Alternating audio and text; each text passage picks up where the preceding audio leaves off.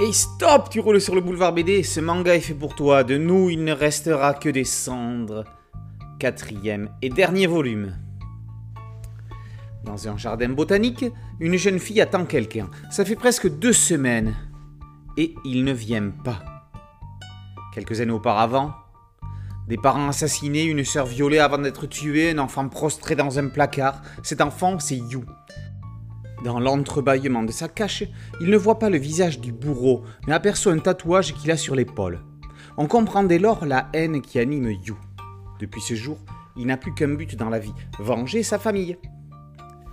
On le retrouve quelques années plus tard déguisé en étudiante à la recherche du coupable. Entre-temps, devenu un combattant hors pair, il travaille pour le Laoban qu'il envoie sur des missions où les membres des bandes rivales peuvent compter leurs jours.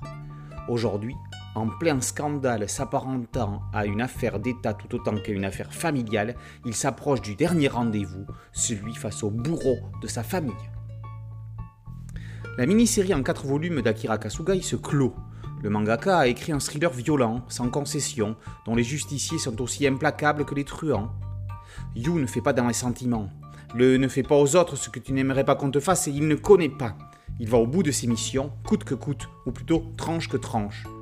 Yu a pris le temps de se former afin de devenir lui-même un tueur professionnel. À la fois désireux d'accomplir les missions qu'on lui confie et de mettre la main sur l'assassin des siens, Garaki croisera sa route. Et lorsqu'il s'agit de prédateurs sexuels en puissance, ça ne peut qu'exacerber sa haine, allant jusqu'à les provoquer pour mieux les prendre dans sa toile.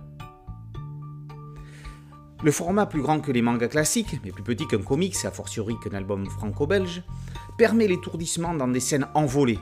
Kasugai surprend dans un découpage parfaitement maîtrisé, provoquant des chocs à la tournure de page. Le combat final est en particulier éblouissant. Les éditions Kana ont sorti ce thriller en rafale sur toute l'année 2022, aussi vite qu'agit Yu quand il se trouve face à un gang de tueurs. La vengeance de Yu Kisiragi est enfin assouvie. Si des apparences peuvent être trompeuses, le sang qui coule n'est pas un leurre. De nous, il ne restera que des cendres. Une saga en 4 tomes dont le dernier vient de paraître, par Akira Kasugai, c'est paru aux éditions Kana. Boulevard BDC en site dédié, un podcast audio et une chaîne YouTube. Merci de liker, de partager et de vous abonner. A très bientôt sur Boulevard BD. Ciao